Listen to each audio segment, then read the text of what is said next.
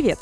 Это литературный подкаст «Стивен книг». Мы — это Анна из Блэквуда, Валентина из Рязани и Наталья из Мюнстера. Будем говорить о разных книгах и о литературе в целом. Обсуждать, что хотел сказать автор и что в итоге поняли мы, читатели. И сегодня речь пойдет о детективе Ричарда Османа «Клуб убийств по четвергам». Вообще, мы так часто говорим, что не часто читаем детективы, но в итоге мы их очень часто почему-то обсуждаем. И целый список, целый тематический плейлист Стивена о детективах мы оставим вам в описании к этому эпизоду. И, конечно, мы благодарим наших патронов, которых все прибавляется и прибавляется.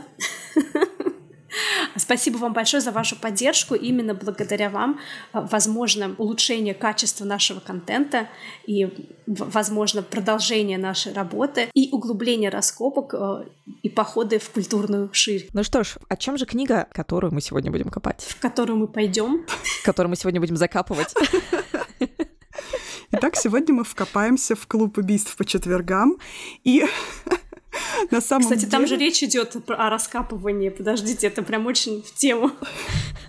Ну да, поэтому мы вкопаемся достаточно тематически. На самом деле этот клуб очень элитарный и достаточно закрытый. Действие происходит в поселке, да не простом, а золотом. Это даже не шутка, потому что это поселок для пенсионеров, который достаточно дорого стоит. И не все пенсионеры могут себе позволить проживание там. Это не какой-то вам там дом престарелых, а настоящий коттеджный поселок в очень живописном месте, э, рядом с историческим монастырем и кладбищем, что только прибавляет ему культурной ценности. И вот среди этих чудесных пенсионеров, которым в основном за 70, собирается группа из четверых людей, которые ну, вряд ли бы стали, наверное, сильно близко общаться в обычной жизни, если бы их не свела старость и богатство. Одна из этих дам служила в полиции и полулегальным образом прихватила с собой целый архив стареньких висяков, которые эти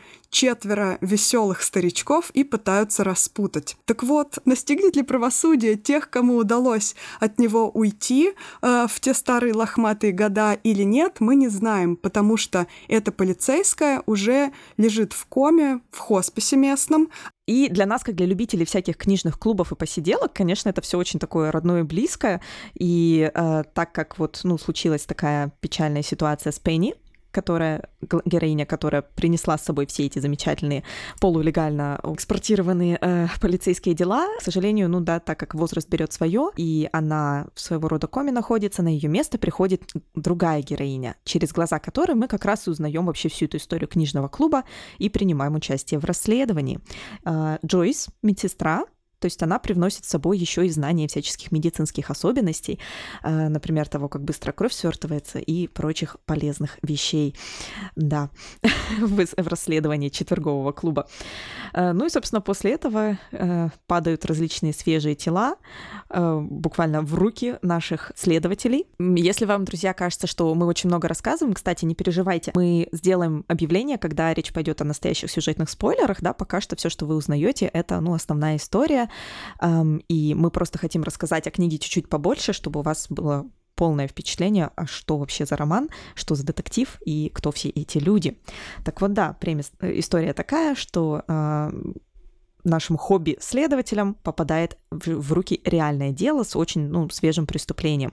А преступление довольно-таки ну, страшное, там кого-то до смерти забили в доме, и наши бесстрашные товарищи несмотря ни на что, все равно ввязывается в это расследование. А потом случается еще одно убийство, и как завертелось. Да. Вот так вот Ричард Осман и приглашает нас стать участниками вот такого вот клуба по расследованиям. Кстати, о Ричарде Османе. Ричард Осман, возможно, имя, которое ни о чем не говорит российскому читателю, но житель британских островов это имя очень известно. Ричард Осман э, достаточно популярный британский ведущий, телевизионщик, продюсер, э, автор телевизионных шоу. Но это как если бы Ваня Ургант написал книгу. Естественно, все бы сразу кинулись бы ее покупать. Это было просто бы э, событие номер один. И это и стало событием номер один, одним из, по крайней мере, в 2020 году эта книга стала э, бестселлером э, в Великобритании.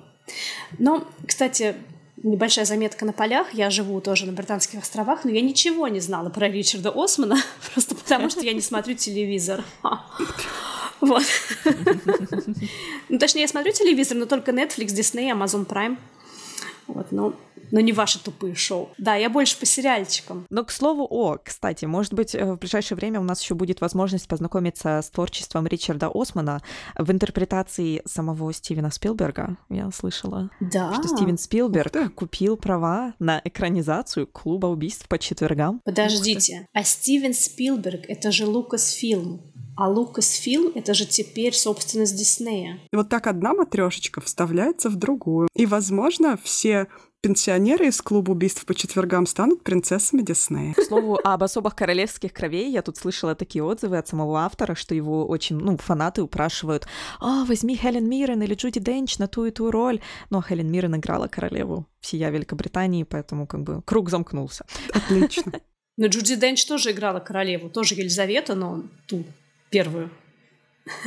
Кстати, вот, вот, пожалуйста, круг замкнулся действительно. Да, фигура автора, конечно, накладывает определенное какое-то впечатление на то, чего мы ожидаем от этого детектива. Господи, что со мной? Да, и во многом объясняет э, такую широкую популярность. Потому что какой э, ты какое новостное издание не открой, какой отзыв э, не, не возьми, везде просто поют хвалебные дифирамбы Ричарду Осману и клубу убийств по четвергам. Но я думаю, что причина такой популярности и такой, такого положительного отзыва еще кроется и в тех реалиях, с которыми имеет дело эта книга, поскольку очень многое в детективе Османа рассчитано на узнаваемость на узнаваемость именно среди жителей этих самых британских островов, а среднего класса такого вот, да, для российского читателя это, возможно, будет непонятным. Как так, пенсионеры? У них еще какая-то социальная жизнь. Угу, угу, да. Они что-то там расследуют, а и причем это, этот клуб убийств это не все, что занимает их время.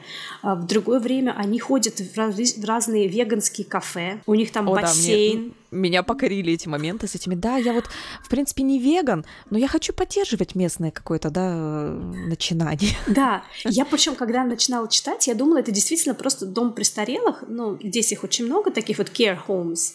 Но потом я читаю и смотрю, мы сели на автобус и поехали туда-то, там, мы поехали в другой город, мы пошли в ресторан. Подождите, это да, действительно, как сказала Валя в начале, это не просто дом престарелых, это целый специальный поселок, как assisted living, как еще здесь называется, и э, попасть туда дано, конечно, не каждому.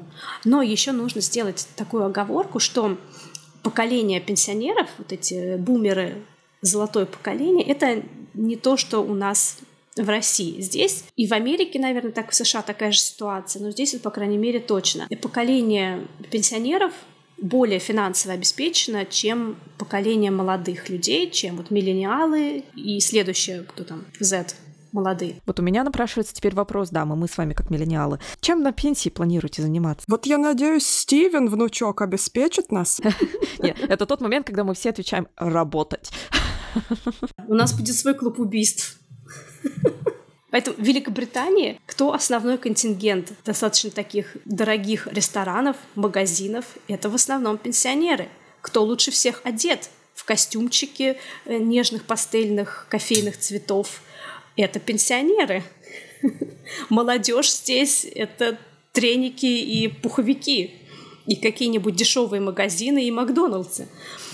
Да, а вот пенсионеры могут себе, то ли их молодость пришла, пришлась на более экономически стабильное время, они уже смогли либо выкупить свои ипотеки, либо сразу купили себе дом, и теперь они действительно живут в свое удовольствие, живут достаточно припеваючи. То есть у них в домах, например, мебель не из Икеи, да, а какая-то дубовая настоящая мебель, в отличие вот от нас, от голопопых, простите, миллениалов и прочей молодежь, да.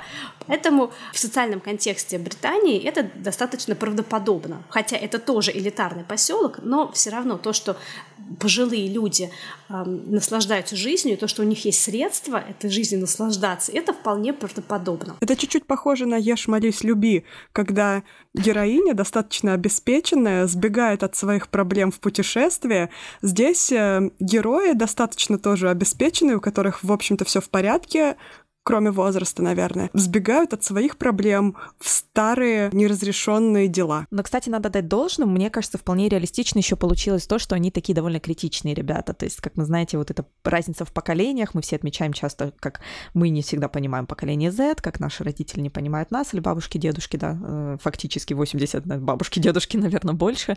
И также главные герои клуба убийств по четвергам часто критикует какие-то особенности поведения более молодых поколений, и, ну, было очень реалистично, хотя не всегда приятно, то есть, да, то есть а, э, нет такого ощущения, что Ричард Осман берет, ну, каких-то более таких миллениальных в формате мыслей людей и помещает их как бы в пожилые тела. Нет, мы действительно имеем дело с а, вот такими вот ребятами, которые выросли в другой идеологической культурной ситуации да, то есть это прям действительно неплохо передано. А они иногда отпускают э, неполиткорректные шуточки, они не знают, О, как да. нужно общаться, они постоянно спрашивают, о, я могу это сказать, я могу так это назвать.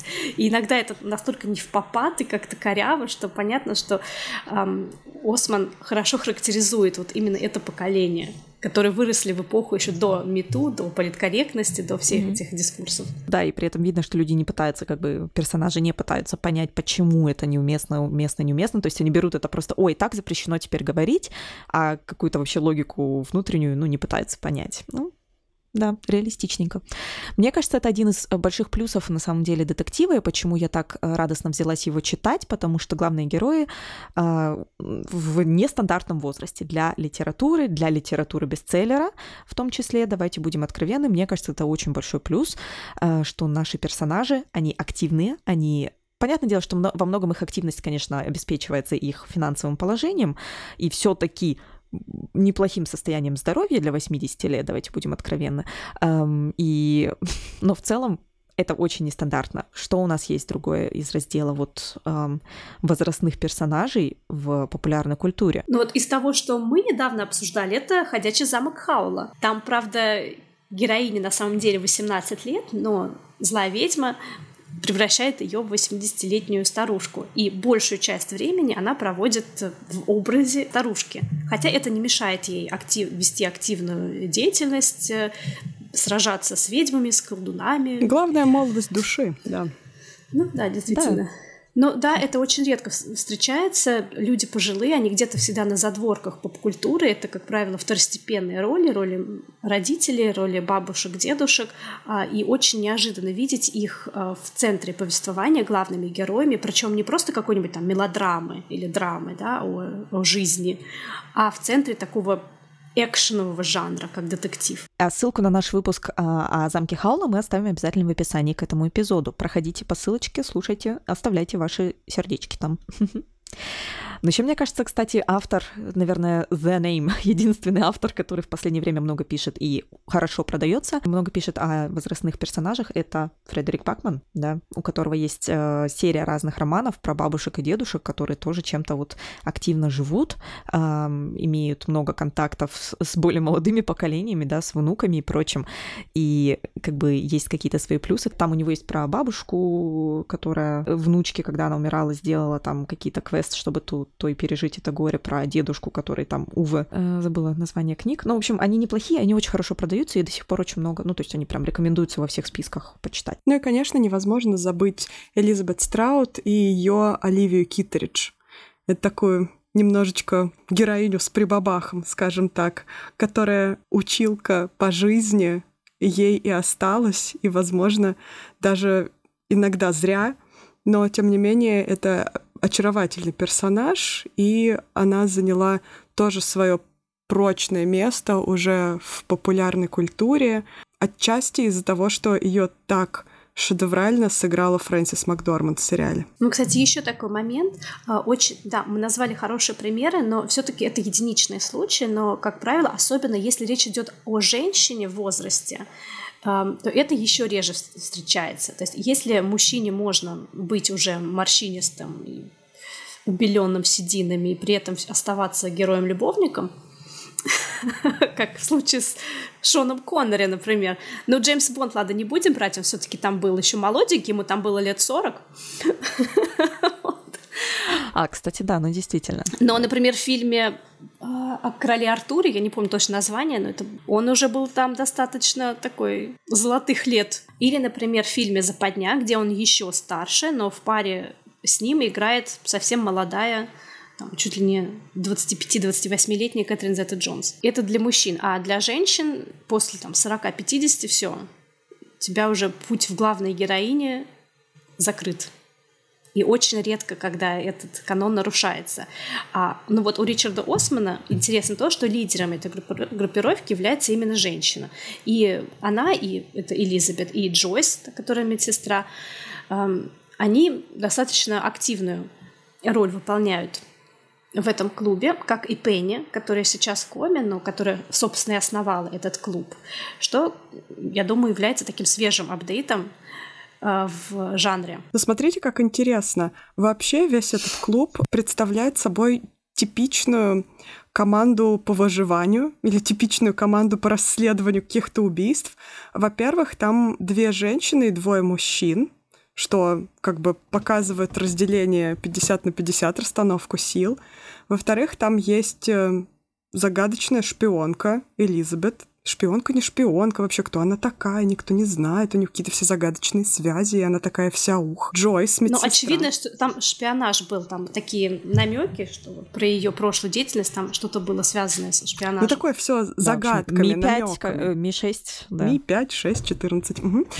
И дальше идет у нас Джойс, она такая вроде из себя вся простушка, и к роскоши не привыкшая, и просто медсестра, да и вообще не понимает, что там происходит, и ведет этот дневник. Ну, такая доктор Ватсон, но только тетенька. Дальше есть у нас э, загадочный Ибрагим, который, во-первых, иностранец, конечно, такой немножечко при Иркюле Пуарошный персонаж, и э, это подтверждает один из типичных британских стереотипов подозрительный иностранец-интеллектуал. Да, он пси- психиатр, надо отметить, да, то есть он психиатр очень необычных людей, у него какие-то особые все время клиенты, и вот он ответственен, получается, за именно какие-то психологическую подоплеку происходящего, да. Здесь еще и другая подоплека. В Великобритании очень много среди докторов, среди а, людей, которые заняты в медицинских профессиях, причем на таких должностях очень высоких, как доктора, психиатры, главные доктора. Среди них очень много иммигрантов, не иностранцев. Из бывших колоний, как правило, это... То есть я когда говорю иностранцы, это не восточноевропейцы или там что-то еще, это, как правило, бывшие английские колонии. Это Индия, Пакистан,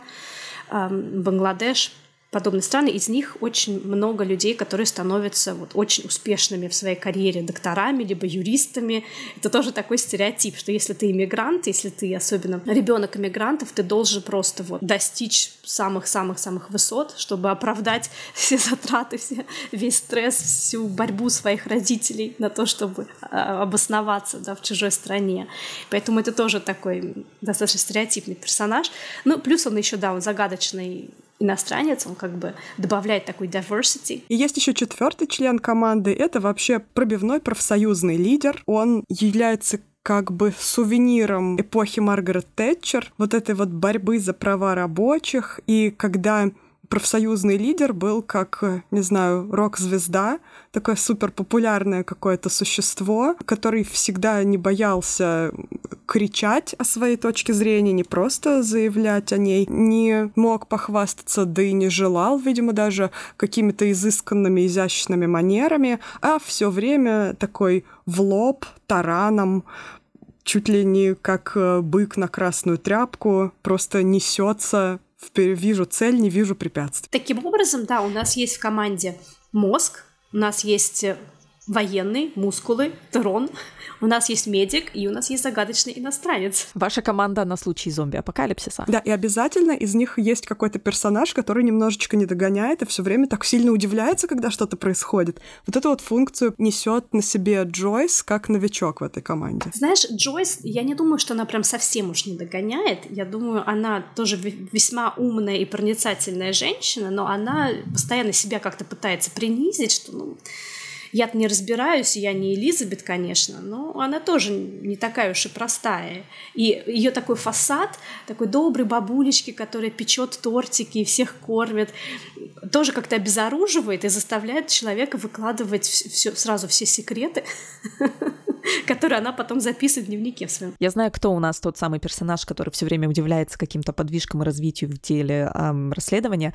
Это двое полицейских, которые тоже вообще-то, собственно, официальные лица, которые расследуют это преступление. Вот уж кто не догоняет Донна, ничего. Которые просто, да, периодически находятся в ситуации, что происходит, кто все эти люди, почему они внезапно там, где они не должны быть, и лезут туда, куда не надо. Да, и когда сердобольные бабулечки и дедулечки приносят им завернутым в тряпочку э, решение всех проблем. В общем-то, на самом деле, наличие такого большого количества персонажей приводит к тому, что у нас есть э, немножко запутанный, нелинейный сюжет. Да, совершенно верно. Сюжет абсолютно нелинейный. Сначала происходит одно убийство, и нам кажется, что сейчас мы начнем расследовать именно это убийство. А затем происходит убийство второе, и связано оно или не связано с первым убийством, нам еще предстоит узнать. Но в ходе расследования обнаруживается, что произошло еще какое-то убийство много-много-много лет назад. И вот тоже связано ли оно с первыми двумя или связано только с одним из них, или вообще не связано, это тоже загадка. И в этом и проявляется нелинейность, как и в том, что повествование постоянно переходит а, от одного персонажа к другому. Ну, у нас есть Джойс, который пишет дневник и рассказывает своими словами, и мы видим ситуацию ее глазами. И у нас есть э, много персонажей, э, с точки зрения которых э, написаны отдельные главы. Там, например, с точки зрения Яна Вентема, владельца этого поселка, или с точки зрения полицейских, которые ведут расследование. И каждый из них обращает внимание на какие-то свои детали, на какие-то разные аспекты происходящего, и поэтому читателю приходится постоянно в голове складывать одну картинку из таких кусочков пазла. А еще очень интересно, и я не знаю, насколько это плюс или минус романа, что не только читателю приходится складывать эту композицию из кусочков пазла, но еще есть кусочки, которые к этому пазлу не подходят. И композиция этого романа получается не просто такая непричесанная, а немножечко даже лохматая. Не буду говорить конкретно пока, чтобы не спойлерить, но есть какие-то вещи, которые совершенно вообще никак не относятся к теме. Возможно, это и интересно, но, возможно, можно сказать, что это и недо- композиционный недостаток. Хотя могу предположить, что автор сделал это для того, чтобы приблизить, может быть, роман опять же к жизни, потому что не все улики, э, которые находят люди в процессе расследования, всегда относятся вообще к нужному для них делу. Мне, кстати, кажется, что этот роман приближен больше к э, другим романам и вообще, в принципе, к детективам, к, вот к стандартному английскому детективу, чем к реальной жизни. Отчасти потому, что, ну, безусловно, создается атмосфера вот такого типичного идилличного места, как, знаете, чисто английские убийства, и на самом деле вот вся вот эта запутанность сюжета, несколько линий, которые, каждая из которых выглядит очень реалистично, что, о, наверняка это убийца, это все напоминает мне, например, недавний сериал Broadchurch, который в первом сезоне тоже прошелся ровно по тому же формату, когда в каком-то маленьком идилличном городке в Англии происходит убийство, а потом начинается расследование, и примерно каждый второй житель этой деревни оказывается человеком, который, ну, стопудово мог быть этим убийцей. И ты думаешь, ребята, вы там как-то вас жители отбирают по принципу предыдущих, как это сказать, предыдущих обвинений в чем-то еще и вообще, ну, то есть я не знаю, по какому принципу, так же, как и в чисто английском убийстве. В каждом эпизоде на протяжении скольки, 15 сезонов, да, ощущение, что там, по-моему, убить должны были уже всех. И также и на самом деле в клубе убийств по четвергам ровно тот же принцип классического, стандартного английского детектива, по нему строится вся история. Ну, даже если убрать а, из уравнения убийства, создается впечатление, что Осман делает попытку как бы вскрыть э, пороки такого маленького, как ты сказала, идиллического поселка, где под красивыми фасадами которого скрываются всевозможные грешки, и темные делишки. То есть, например, у Рона сын оказывается вовлеченным в какой-то криминал в молодости был. у этого застройщика, у бизнесмена тоже какие-то там связи, что-то все вот как-то, да, не, не так пасторально и романтично, как может показаться на первый взгляд. И с этим монастырем тоже какая-то темная история. Насколько это сделано хорошо, это уже судить читателю. Мне показалось, да, немного сумбурным и не связанным, и у меня не, не сложился этот пазл в голове в конце. Я думаю, все-таки Осману не хватает именно писательского мастерства и именно детективного э, мастерства, ноу-хау какого-то, чтобы все это довести до конца. Из очень интересной предпосылки, из такой достаточно многообещающей фабулы э, сделать действительно хороший, крепкий, законченный английский детектив. Кстати, дамы, а вы читали или слушали? Я читала, и я читала э, в такой ситуации, когда мне нужно было скоротать э, достаточно тягостное ожидание. И это подошло идеально, потому что и я все время удивлялась. У меня было такое рассредоточенное сознание, потому что мне нужно было следить, закончилось мое ожидание или нет, постоянно отвлекаясь от этой книжки.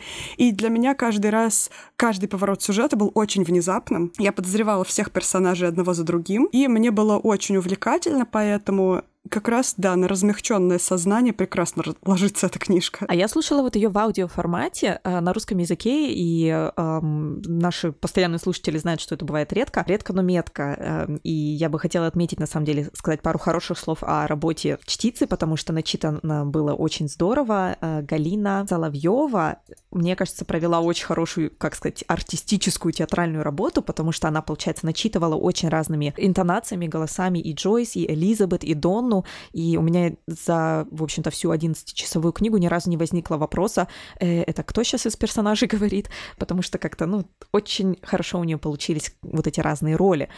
Но при этом еще, что мне хочется отметить, и мы, наверное, немножко плавно здесь будем переходить к некоторым минусам этой книги, э, еще талант Галины Соловьевой начитывать этот перевод и не сбиваться. Потому что, наверное, здесь надо было очень сильно концентрироваться, что вот просто читать и читать, не задумываясь о том, боже, что это. Эм, потому что в некоторых местах на слух, конечно, очень сильно это режет. Наверное, я не знаю, на бумаге может быть меньше, потому что все равно, опять же, когда мы с вами читаем такие вещи, мы еще параллельно, мы все с нашим опытом изучения и преподавания английского, ну, параллельно видим, какие фразы были использованы, и это позволяет нам не так удивляться формулировке русского текста. Но на самом деле очень часто на слух бросалась в уши, не в глаза, в уши в данном случае, некая неловкость перевода. Такие моменты, как он подходил тебе как перчатка. я не знаю. Я до сих пор, я честно потом пошла гуглить, думаю, может, я чего-то не знаю в этой жизни а, об идиомах в русском языке, но, по-моему, fit like a glove не особо. Или что-то там ты присылала было, эм, она обнаружила себя в невозможности там что-то сказать, что-то как-то так. Да, то есть фразы, которые ты знаешь, что было было в оригинале, но в итоге, да, звучит очень-очень странно. Или «На здоровье, Ян, будь гостем». Ну, понятно, что «будь гостем» — это все таки немножко другая фраза. Это «be my guest», это, ну, угощайся, да. В общем, очень много было таких странностей, что, к сожалению, нельзя не отметить. То есть бывают, бывают косячки в переводе, но при всех плюсах аудиокниги этот минус, который, к сожалению, нельзя игнорировать. А я ничего не заметила. Это у меня был размягченный мозг, Так что шанс не заметить это все-таки есть. Мне кажется, на самом деле это еще дело формата восприятия. То есть мы слушаем, потому что когда ты слышишь это, ты как в речи другого человека, каждый раз, когда вы слышите, что кто-то звонит, вы же это замечаете. А на письме, вот, вот, да, дорогие зрители, вам сейчас, вернее, слушатели, вам сейчас не видно было, как что, что дернулись все при произнесении этого слова. Ну, в общем, да, пожалуйста, на слух мы это слышим острее, чем видим глазом. Так что да, такое вот дело. Но что еще нам не, не очень понравилось в этой книге? Наверное, как раз погружение вот в эти реалии элитарного поселка для пенсионеров слишком сильно погружает нас в атмосферу, возможно, уютного британского детектива или каких-то еще реалий британских островов, но не российских реалий. Это слишком далеко от нас, это слишком как-то далеко от того, что мы видим вокруг себя. Давайте попросим все дружно у Вселенной, чтобы Ваня Ургант написал книгу о том, как бабушки со скамеечки расследуют что-то. Вот тогда было бы реалистично. Да, вот это было бы У чудесно. нас есть наш советский фильм, где люди тоже в возрасте картину крадут. Мне кажется, я знаю, про какой ты. Но опять же, это вот это советские люди в возрасте. А вот мне прям хотелось видеть, как оно сейчас.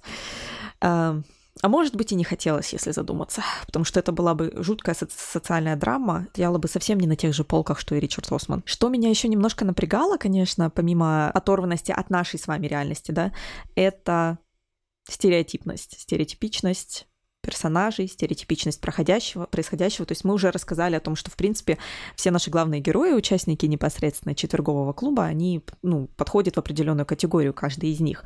И точно так же наши полицейские, которые со стороны играют такую роль Ватсона, они, в общем-то, да, толстый коп, а, значит, э, девушка-достигатор. Не обошлось без клюквы. Здесь Валентина процитирует. Вот, например, когда описывался наш чудесный владелец всего этого элитарного поселка, застройщик амбициозный, это такой классический нувориш.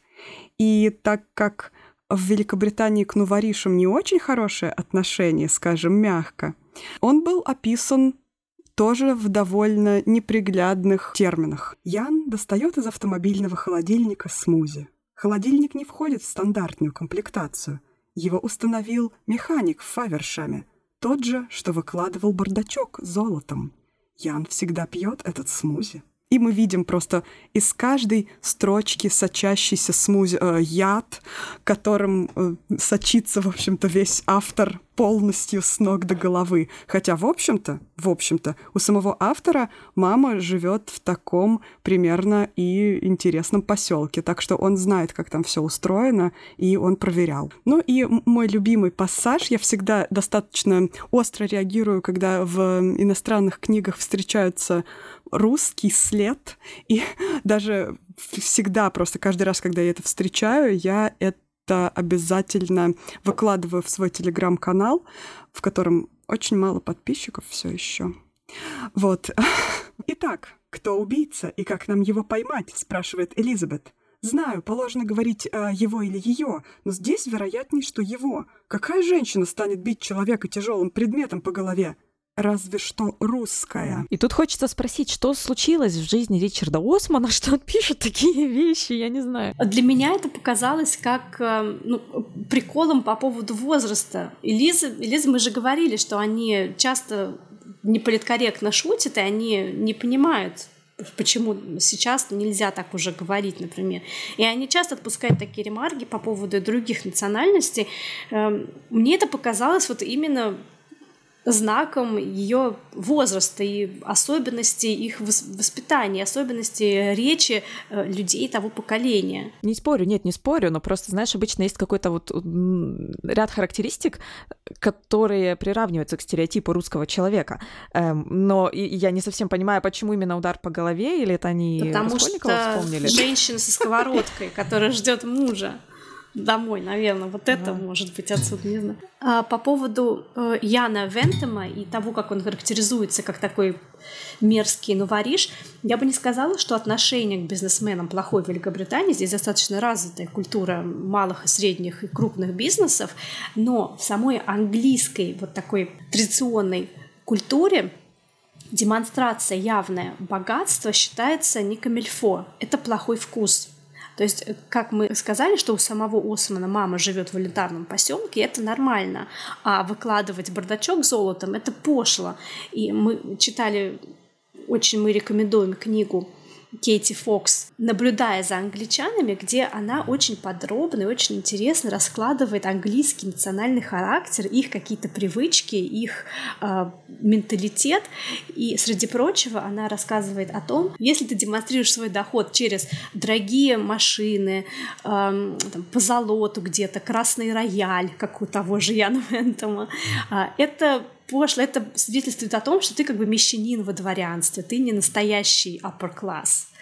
А, поэтому отношение к таким людям немного высокомерное и презрительное. Э, ну, еще, конечно, стереотип отношения к иностранцам, потому что иностранцы в этой книге в изобилии присутствуют, причем один из наших следователей, тоже такой полуиностранец, да, Ибрагим, мы недостаточно много узнаем об их жизни до, то есть у нас нет какой-то такой исторической справки к каждому из персонажей. Мы узнаем что-то так, это краем глаза, через какие-то небольшие приоткрытые такие створочки, когда Ибрагим, например, слушает э, старые записи или просматривает старые записи разговоров со своими клиентами э, и вспоминает что-то о жизни, но не более того. То есть мы не знаем конкретных деталей, кто, где, когда и почему. Вот, да, и про иностранцев, которых очень много в кадре, эм, конечно, тоже вот эта стереотипичная ксенофобия английская, куда уж без нее. То есть Ричард Осман, будучи таким, видимо, очень современным культурным, да, человеком, он не мог не прокомментировать, особенно в отношении строителей, да? А, да, в отношении восточных европейцев, которые, как правило, здесь, да, строители. Пример, который один в моем доме живет. Это совершенно общем, другой да. тип иностранца, да? Потому что тот, если ты выходец из Индии, из Пакистана, ты как бы, ну, ты наполовину бритиш, да? Угу. И ты здесь живешь, это другое. И эти люди, они как достигают очень больших высот здесь, карьерных. Но не все, конечно, но многие. А к восточным европейцам уже совершенно другое отношение. Это как бы, ну, какие-то гастарбайтеры. Если те экспаты, да, то это гастарбайтеры уже, иммигранты. И очень, конечно, изображение их такое стереотипное. Во-первых, то, что они говорят с акцентом, несмотря на то, что э, один из э, персонажей, поляк э, Богдан, он очень много, уже больше 10 лет, кажется, да, живет в Великобритании mm-hmm. и по-прежнему говорит с ошибками. Он не может предложение нормально построить. То есть там I go, I like, you good. вот так. Да, и на самом деле, как бы, когда ты живешь в в другой стране среди вот таких экспатов-иммигрантов, ты понимаешь, что э, язык так не работает, потому что если тем более ты погружен в среду, даже если ты вырастаешь и живешь здесь в гетто в каком-то, да, uh-huh. эм, где все говорят вокруг тебя там по-русски по-польски и так далее. Э, я просто знаю одного человека, который родился и вырос в Нью-Йорке, но он родился и вырос в Чайна-тауне, и он до сих пор говорит по-английски с очень сильным акцентом, чувак американец, uh-huh. рожденный born and bred, как говорится, да.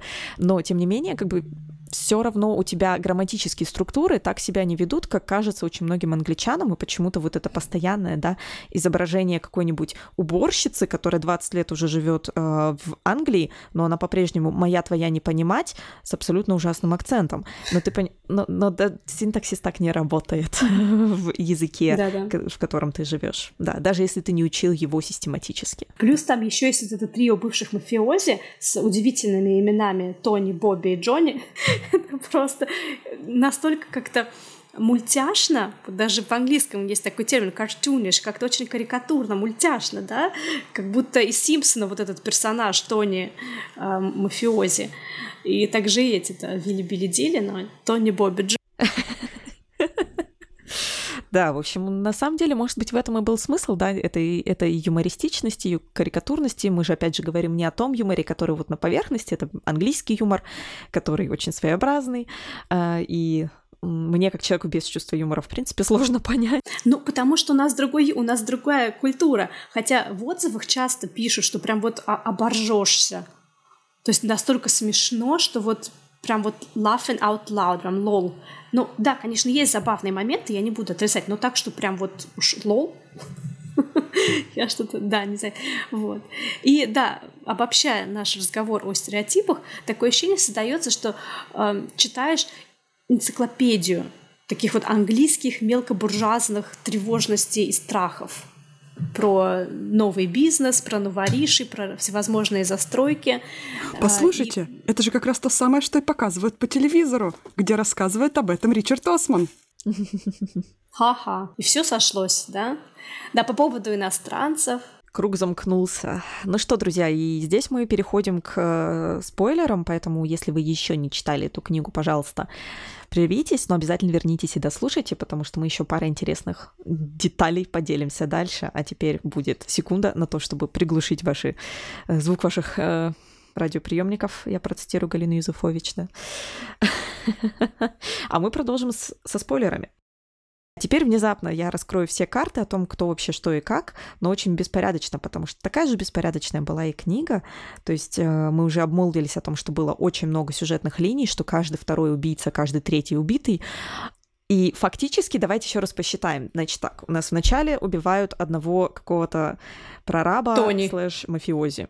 Тони убивают, да, сначала. Потом убивают Яна. И в процессе этих двух расследований выясняется, что, значит, находится тело в могиле монашки, непонятное какое-то, помимо тела монашки, там есть еще одно. Да, сверху положенное. Да, которого там не должно быть положено. И монашка не просто так умерла, то есть это у нас уже четыре трупа. Также еще есть секрет с захоронением тело жены одного из резидентов этого вот этого. Да, это уже пять трупов. Потом и... у нас есть таксист. Да, которого убили тоже много лет назад. И Джонни, турецкий Джонни, которого тоже ведь прихлопывают потом. Да, а еще есть вот девушка из Висяка, которую они расследовали и сошлись с Джойс на этом, те... на этом теле это уже 9. Я загибаю пальцы, друзья, это уже 9 стра- странных тел убийств на протяжении, ну, 30-50 лет, да, Потом получается. еще умерла сама Пенни в итоге и ее муж. Ну, просто мы посчитаем, сколько вообще тут полегло. Да, сам Бернард потом еще умер. Итак, количество трупов на первую книгу клуба убийств по четвергам 12. Что происходит? Там кто-то остался? Девочки, 12 подвигов Геракла. А Геракл — это кто? Это Эркюль Пуаро. Все не просто так. А Эркюль Пуаро в этой книге — это Ибрагим. И в итоге эта аллюзия не имеет смысла. Мы докопаемся до того, чего даже нет в этих книгах. Стивен, нас не остановить. Так вот, 12 трупов. И что вы думаете, какие-то из них связаны, а какие-то не связаны. Большинство, по-моему, связаны между собой. Примерно 4 из них — это так называемые вот эти обманки, которые призваны отвести наше внимание от настоящей они, линии. То есть они связаны только этими людьми, которые расследуют. Да, а еще два в конце, как бы, ну, они там... В результате этих расследований, да. В общем, загадочная ситуация. Ну, Элизабет, конечно, размяла свои мозги. И интересно то, что на первый труп Тони в конце как-то все забили. Кому дело вообще до него есть? А, узнали, кто убийца, но узнали только вот этот клуб, только Элизабет, по-моему, и члены этого клуба, но они не стали дальше это дело вести, они не рассказали Причем, полиции. Кто убийцы, да, там такие перекрестные, короче, линии убийства, что ты так, ого, ага, И все окей. подумали, ну да, мы же решили эту загадку, все нормально. Вот, и Отсюда мораль, не Что? доверяйте старичкам. поэтому, да, как-то очень сумбурно и очень непонятно. Куча открытых э, финалов, куча не связанных этих концов, куда что, и полный сумбур в голове. И все было настолько вот загадочно, то есть загадочность одна на другую. Настолько сильно эм, Осман пытался это все нагнетать, что я всю книгу подозревала Джойс. Да, Джойс мне тоже показалась очень подозрительной. Я была уверена, что она либо уже кого-то пристукнула, либо пристукнет просто по ходу дела. Да, с ее дневником, с ее э, пироженками, которые она постоянно печет. Да, она такая слишком ванильная, такая бабулечка, что ты прям сидишь и думаешь, точно что-то здесь не так. Такая интересная история с очень много чего странного э, от англичан для англичан, но отхватили все, потому что бестселлеры просто так на книжном рынке не залеживаются, права покупаются, книги издаются. Единственное, что, конечно, у меня легкое ощущение, что поторопились с созданием, да, потому что перевод совсем странный, и это была бы неплохая развлекательная книга, но в аудиоформате ее слушать в этом плане, конечно, тяжеловато, потому что, ну, ты постоянно отвлекаешься на что, что, простите, что это сейчас было за слово. И несмотря на все странности со стереотипичностью, несмотря на вот эту амажность, иногда, может быть, даже чрезмерную. Это вполне неплохой детектив. То есть я на самом деле не думала. Я не пыталась даже догадаться, кто же убийца и что кого. Я просто расслабилась и плыла по течению повествования, эм, рассматривая одного, второго, третьего э, подозреваемого. И, в общем-то, то есть в этом у меня проблем не возникало. Иногда хихикала, иногда закатывала глаза от фраз э, наших 80 плюс персонажей, от того, как они к чему относятся, к веганским кафе и прочему, например, э, как легко они летают на Кипр и прочие да, элементы их жизни. Ну вот, я не знаю, у меня как-то, когда я читала, не случилось полной такой детективной сатисфакции от самой детективной истории, потому что э, в классическом детективе, в хорошем детективе, все-таки читателю даются какие-то ключи для своих собственных теорий, для собственных каких-то догадок о том, кто мог совершить преступление, о том, э, какие события произошли за какими событиями. А Здесь же никаких ключей нет. А Нам сначала дается какая-то приманка э, в духе они все посмотрели на фотографию, потом переглянулись, мы знаем, что нужно делать. И в следующей главе все, хоп, они уже опрашивают какого-то человека. А как они дошли до того, что именно этот человек мог там где-то что-то где-то пройти, какие, какой вообще мыслительный процесс стоял за их эм, решениями, за их эм, теориями, непонятно. И читателю ничего не дается. Мы не можем никакой, собствен, никакой собственной теории выстроить, действительно, только плыть по течению, читать читать, пытаться запомнить все эти персонажи, многие из которых, кстати, упоминаются в начале, потом пропадают практически на весь роман, а затем они снова всплывают, как, о, оказывается, вот-вот кто все сделал. Что? А почему? А минуточку, кто это был, да? Да, да. И, Валя, кажется, ты еще говорила, что расследование идет не путем даже какого-то метода дедукции, индукции, а, а за счет только лишь нужных связей. Если мы возьмем просто классические детективы, на которые так много ссылается Осман, то там мы видим, что детектив вместе с нами ходит по э, месту преступления и как грибы в корзиночку складывает улики в свою котомку которая порождает мысли. Там они как-то варятся, и в итоге он выдает... Чертог разума, да? И, да, в чертог разума загружает. И в итоге выдает какие-то выводы. А что происходит в чертоге разума, нам показывают только в самом конце, а все улики мы видим и собираем вместе с эм, детективом. Здесь же происходит так. Элизабет неожиданно кому-то позвонила, слэш написала, слэш узнала, что у Джойс, у точнее у дочери Джойс, есть э, контакты, к которым можно обратиться. Они там сделали какие-то экспертизы данных э, или улик, или какие-то анализы вообще супер непонятно какие. И внезапно у Джойс есть все карты. Просто это называется, не знаю, расследование путем связей, расследование по звонку, а не путем дедукции или поиска. Ну, наверное, подводя итог, мне бы хотелось отметить еще один аспект этой книги, а, скорее больше в позитивную сторону. Это то, что, наверное, бросилось в глаза скорее именно с точки зрения социальной критики, назовем это так. Это отношение, например, Донны, которая непосредственно является вот таким Ватсоном к нашему э, клубному Шерлоку, что у нее все равно тоже такое немножко снисходительное отношение в самом начале, да и вообще через всю книгу к нашим главным героям именно из-за их возраста. Отношение, которое меняется после того, как они проворачивают путем вот как раз таких э, дерганий за ниточки своих знакомств, они проворачивают все это дело, выясняют какие-то много большой информации, отдают ее полиции в итоге после того, как они по попе получили от полиции за то, что они лезут куда не надо, лезут в какую-то вообще турецко-киприотскую мафию, эм, никому ничего не сказав при этом, да, то есть пойду-ка я поговорю с убийцей потенциальным, но никому об этом не скажу. А, типа там, если я не вернусь к чаю, звоните в полицию, там, я не знаю. Ну, это такие какие-то не очень умные поведения. И я понимаю, почему эм, персонажи полицейских злятся, но вот их снисходительное отношение было не очень приятно, особенно в самом начале, когда Дона, например, просто делала вот эту лекцию о безопасности эм, просто там не зажигайте свечки, не оставляйте огонь без присмотра и закрывайте двери. Вот такие все моменты. То есть она же абсолютно делает это без души, без какой-то цели. Но это, это часть ее работы, как бы проводить инструктаж, это такое задание. Я не думаю, что она по своему, по своему желанию это делала. Но, тем не менее, это можно сделать так, чтобы люди тебя услышали, а можно прийти, как она, просто так э, бла-бла-бла-бла-бла, рассказать, отчитать и забыть, как страшный сон. Ну, это там объясняется.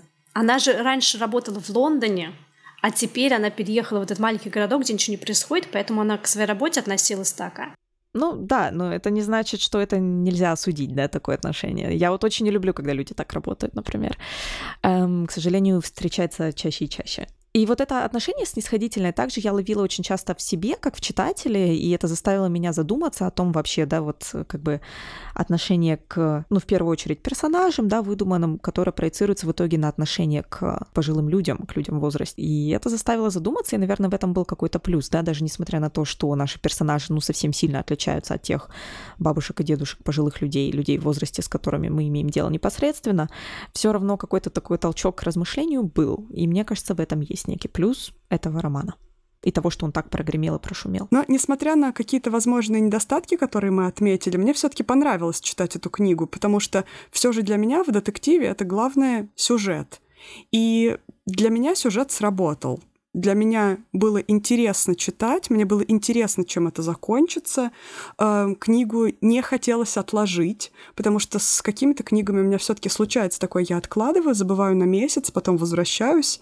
А здесь мне хотелось все-таки чуть ли не за один присест это дочитать, потому что хоть мы и находим какие-то, да, периодически придирки, все сходится к тому, что книгу я прочитала очень быстро — и читать мне ее все-таки хотелось. Посмотрим, что принесет нам вторая и уже даже третья книга, которая выйдет в 2022 году. Эм, изменится ли что-то в переводе, в стиле автора и вообще какие приключения ждут наших стариков-разбойников. И что принесет нам Стивен Спилберг в своем туесочке киноприколов. Ну что ж, друзья, спасибо большое. Оставляйте сердечки, лайки, все, что там полагается, комментарии, делитесь вашими впечатлениями. А, и Поддерживайте нас на Патреоне. Все ссылки к другим нашим эпизодам о детективах вы найдете в описании к этому эпизоду. Всем спасибо и пока! пока.